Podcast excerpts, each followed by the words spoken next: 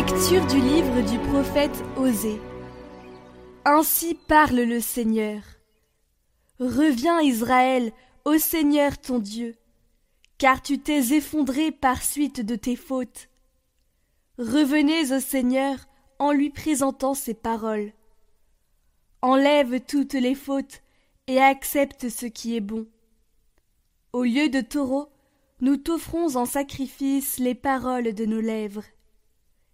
Puisque les Assyriens ne peuvent pas nous sauver, nous ne monterons plus sur des chevaux, et nous ne dirons plus à l'ouvrage de nos mains Tu es notre Dieu. Car de toi seul l'orphelin reçoit de la tendresse. Voici la réponse du Seigneur. Je les guérirai de leur infidélité, je les aimerai d'un amour gratuit, car ma colère s'est détournée d'Israël. Je serai pour Israël comme la rosée, il fleurira comme le lys, il étendra ses racines comme les arbres du Liban. Ses jeunes pousses vont grandir, sa parure sera comme celle de l'olivier, son parfum comme celui de la forêt du Liban. Ils reviendront s'asseoir à son ombre, ils feront revivre le froment. Ils fleuriront comme la vigne, ils seront renommés comme du vin du Liban. Éphraïm, peux-tu me confondre avec les idoles? C'est moi qui te réponds et qui te regarde. Je suis comme le cyprès toujours vert. C'est moi qui te donne ton fruit. Qui donc est assez sage pour comprendre ces choses, assez pénétrant pour les saisir? Oui, les chemins du Seigneur sont droits les justes y avancent, mais les pécheurs y trébuchent.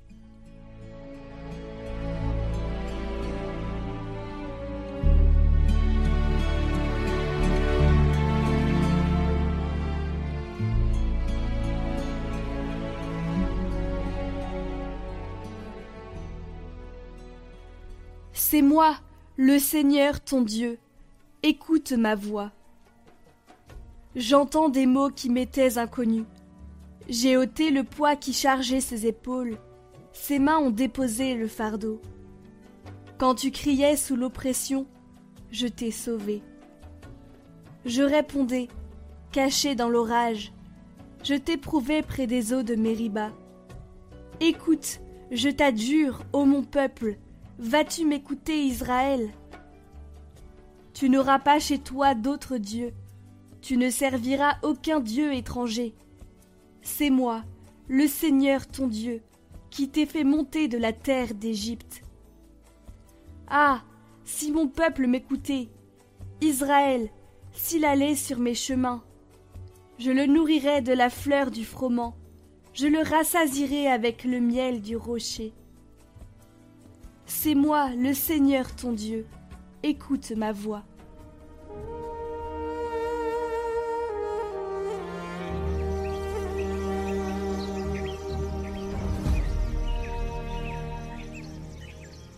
Évangile de Jésus-Christ selon saint Marc. En ce temps-là, un scribe s'avança vers Jésus pour lui demander Quel est le premier de tous les commandements? Jésus lui fit cette réponse. Voici le premier. Écoute Israël. Le Seigneur notre Dieu est l'unique Seigneur. Tu aimeras le Seigneur ton Dieu de tout ton cœur, de toute ton âme, de tout ton esprit et de toute ta force. Et voici le second. Tu aimeras ton prochain comme toi-même. Il n'y a pas de commandement plus grand que cela. Le scribe reprit. Fort bien, maître. Tu as dit vrai, Dieu est l'unique, et il n'y en a pas d'autre que lui. L'aimer de tout son cœur, de toute son intelligence, de toute sa force, et aimer son prochain comme soi-même, vaut mieux que toute offrande d'holocauste et de sacrifice.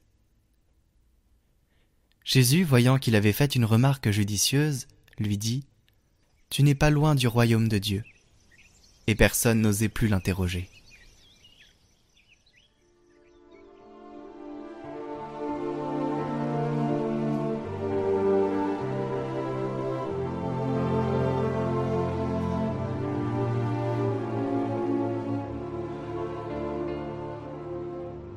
Commentaire de la vénérable Madeleine Delbrel. Nous ne savons pas assez ce que Dieu veut de notre cœur.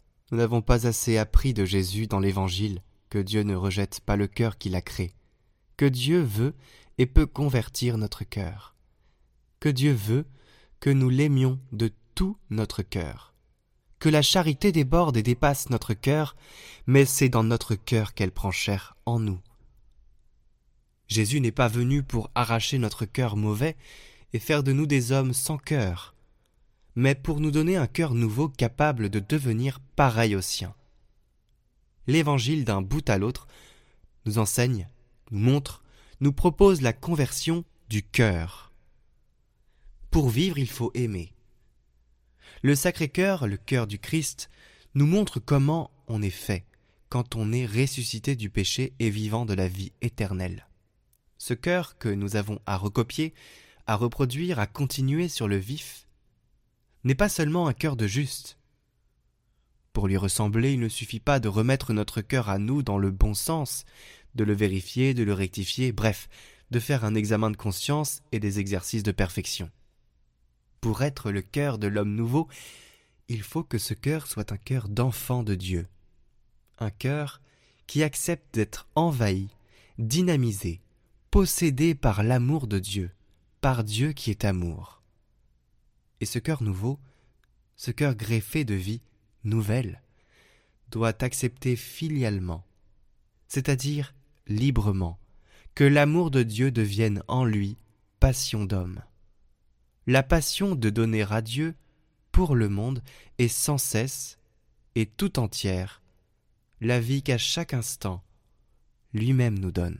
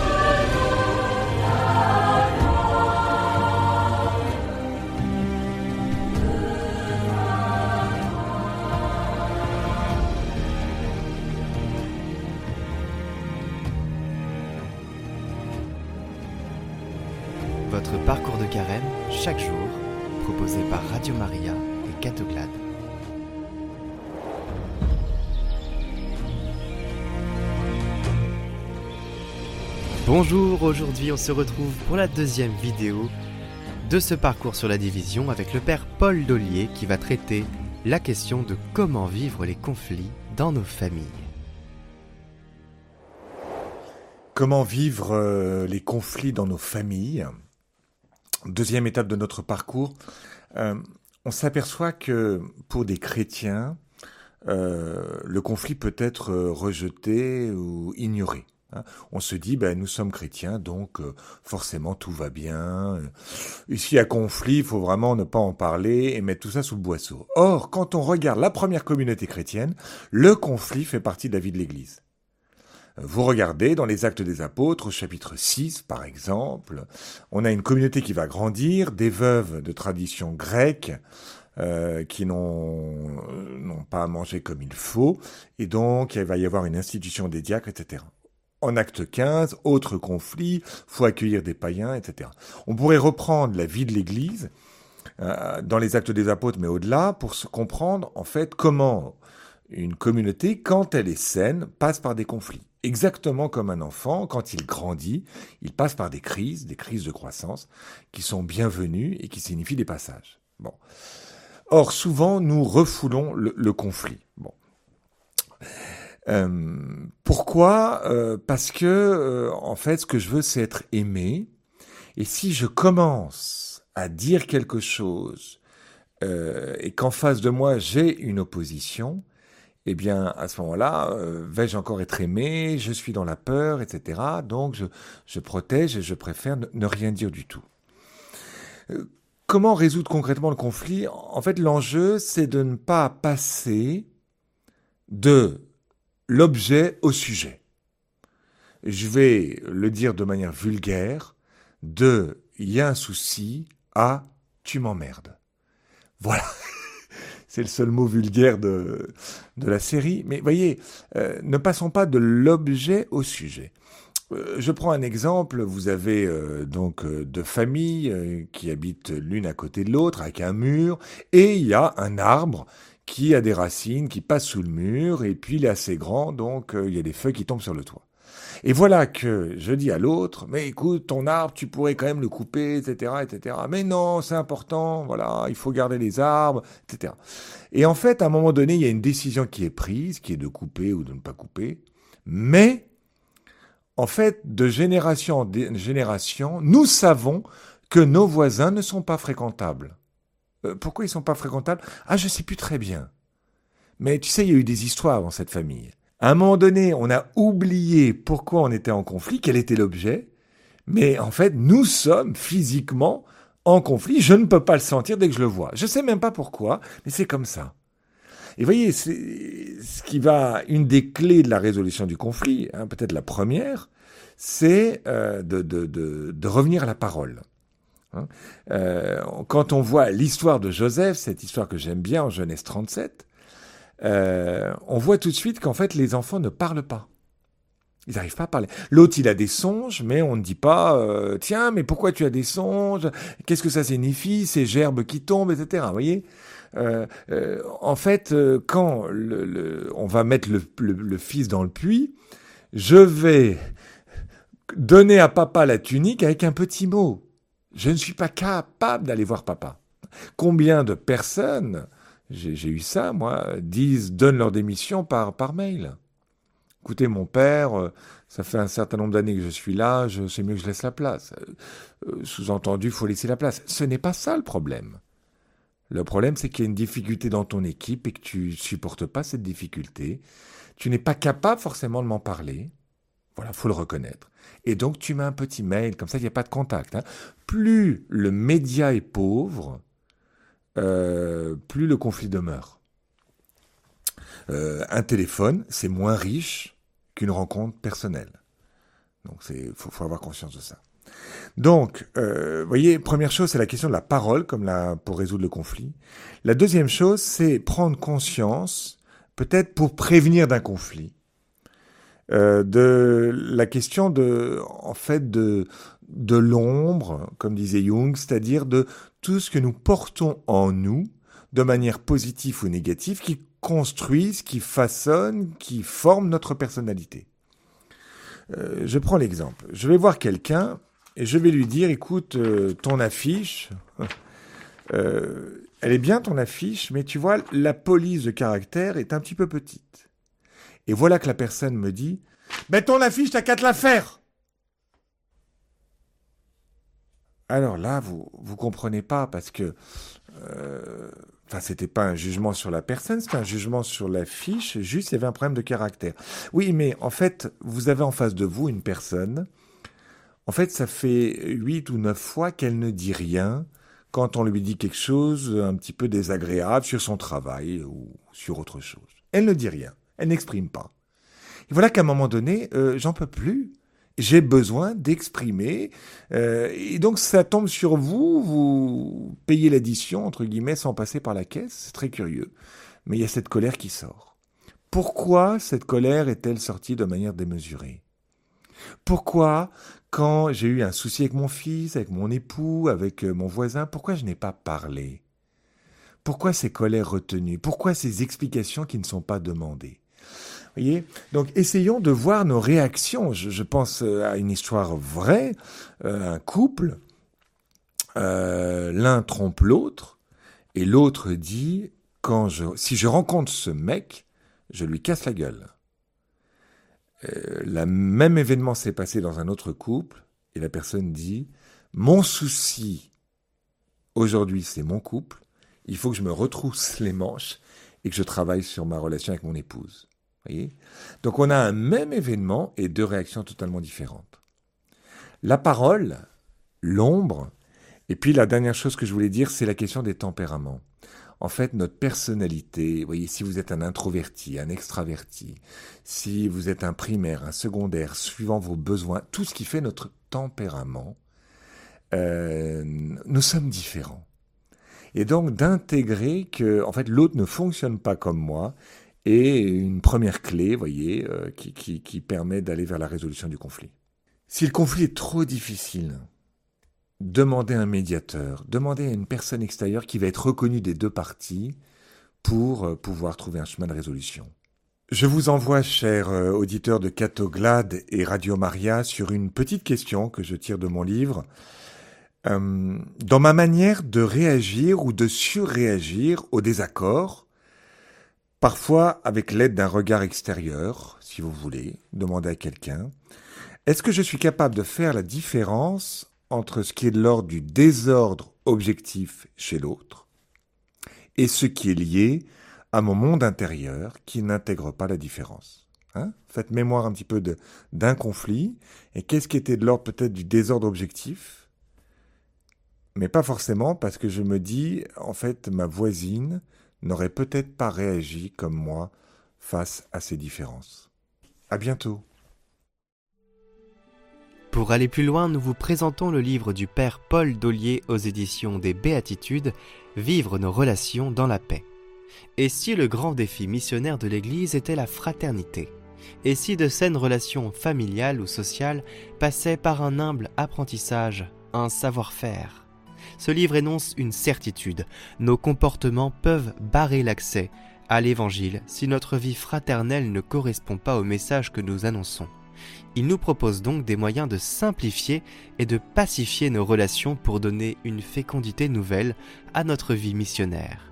Ce livre est donc un outil missionnaire. Je rappelle le titre du livre Vivre nos relations dans la paix du Père Paul Dollier aux éditions Béatitude. D'autres livres vous seront proposés pour nourrir votre foi. Et on se retrouve demain pour clôturer ce parcours avec la dernière question comment sortir du mal-être dans l'Église? Nous vous rappelons que vous pouvez revisionner en individuel les vidéos du parcours de carême sur notre chaîne Prière par Catoglade, en lien en description.